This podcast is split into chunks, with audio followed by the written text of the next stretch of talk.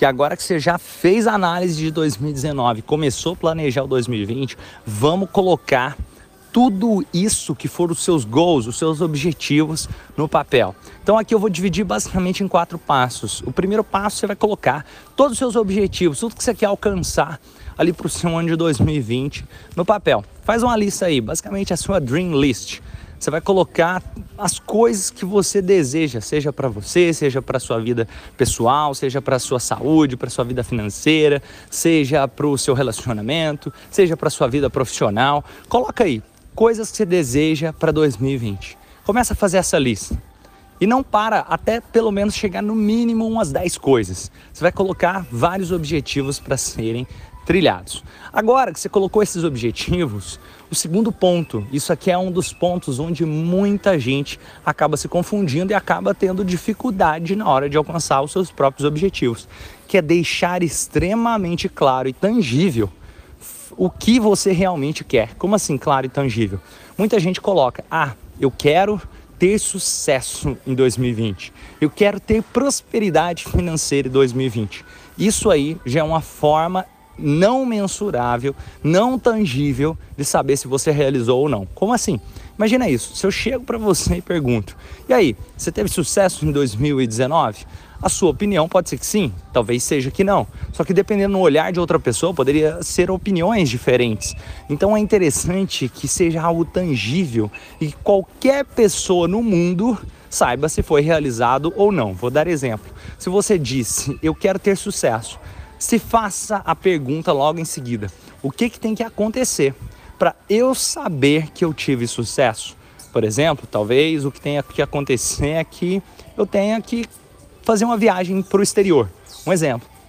Então, se você fizer essa viagem para o exterior, é uma forma de medir o progresso, é uma forma de tangibilizar aquilo que seria considerado o que é sucesso para você. E dependendo, para você pode ser coisas totalmente diferentes. Você pode pensar, ah, eu, na hora que eu é, me casar, ou na hora que eu trocar o carro, e por aí vai. Coloca as coisas você imaginar que para você vai tangibilizar esses objetivos.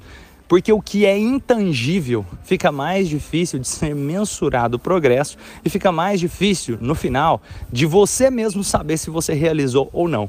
Então, coloca coisas tangíveis, específicas. Depois de ter traçado esses objetivos, você vai ter que lembrar que tudo nessa lista tem que ser tangível. Tudo na lista tem que ser tangível. Por exemplo, se eu desejo melhorar o relacionamento, o que, que eu vou colocar ali? Qual ação? O que, que vai ser o melhorar o relacionamento? Uma forma para saber se melhorou o relacionamento ou não é pode ser, ah, eu vou sair para jantar com a minha esposa uma vez por mês. Então isso é tangível, tem como eu chegar no final do mês e saber, eu saí para jantar com ela, sim ou não? Eu vou sair para jantar com ela duas vezes por semana. Ah, eu fiz isso? Sim ou não? Ou eu vou tirar um, uma vez na semana para a gente assistir filme juntos. Eu fiz isso? Sim ou não? São formas tangíveis de saber se eu estou no caminho certo. Agora, se eu coloco simplesmente eu desejo melhorar o relacionamento, pode ser que eu não sei exatamente o que eu preciso fazer para melhorar o relacionamento e no final os meus objetivos acabam não se cumprindo exatamente. Então coloca especificamente, lista ações claras, tangíveis para esse ano de 2020. Agora que você está criando essa lista de ações tangíveis, você vai pensar formas de medir o progresso. Terceiro passo aqui, formas de medir o progresso dessas ações para que elas se tornem ainda mais tangíveis. Como assim? Por exemplo, imagina que você colocou: meu objetivo é aprender a falar inglês.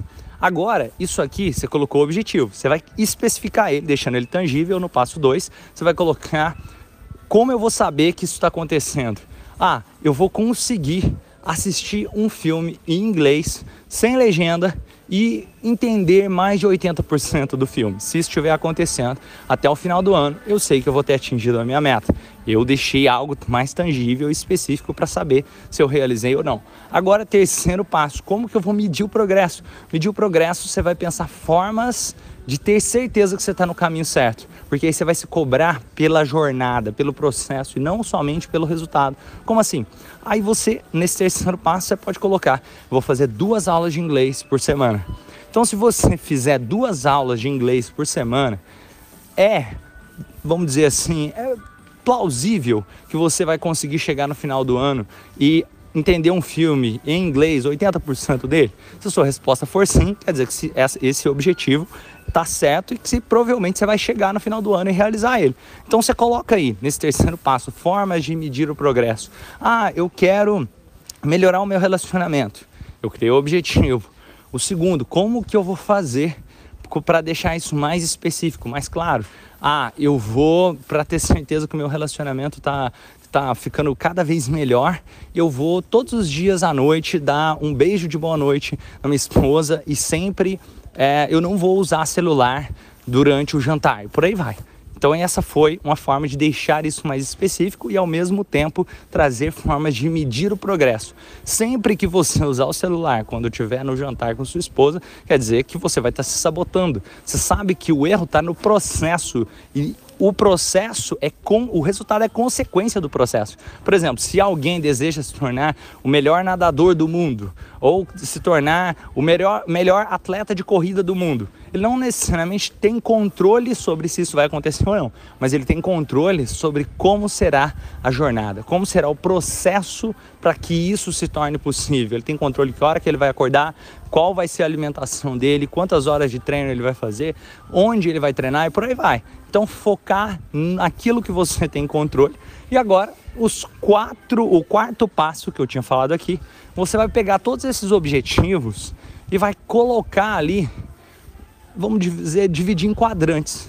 Primeiro trimestre, segundo trimestre, terceiro trimestre, quarto trimestre. E você vai colocar objetivos principais para cada um desses trimestres. O que você deseja realizar nesse primeiro trimestre de 2020? O que você deseja realizar até o meio do ano de 2020. E qual o objetivo? Talvez você tenha um objetivo que seja de mais médio e longo prazo para depois do meio do ano, ou algum objetivo de mais longo prazo, mais para o final do ano de 2020, você queira colocar aí também. E quando você divide isso, isso dá muito poder. E principalmente, se você tiver um objetivo como, ah, eu desejo escrever um livro, você pode dividir esse livro, o mesmo objetivo, escrever o livro, em processos. Por exemplo, primeiro trimestre, ao invés de colocar eu tenho que escrever o livro no primeiro trimestre, eu coloco, olha, o objetivo do primeiro trimestre é escrever o primeiro capítulo, definir o nome do livro e entender sobre qual o que, que vai ser o livro. Beleza, então eu fiz isso no primeiro trimestre. O segundo trimestre é deixar todo o roteiro pronto para todos os outros capítulos. Beleza. O terceiro trimestre eu vou escrever o segundo, terceiro e o quarto capítulo porque já vai estar tá mais claro. Beleza. E depois o quinto, o sexto, o sétimo e o oitavo capítulo no último trimestre. Ou seja, basicamente um, um capítulo por mês, mais ou menos, se for colocar. Dá menos do que isso durante o ano. Você foi tranquilo para chegar no final, de repente se escreveu um livro de 10, quem sabe mais capítulos e consegue até publicar esse livro.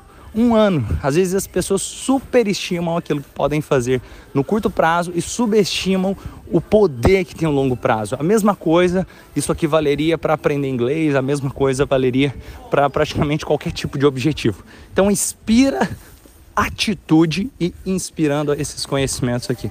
Pessoal, grande abraço, vamos junto transformar o mundo em lugar melhor. Até falei a frase aqui no, na ordem invertida: inspira conhecimento, expira atitude. Grande abraço e quero ver o ano de 2020 ser o melhor ano de todos. Vamos junto transformar esse mundo em lugar melhor.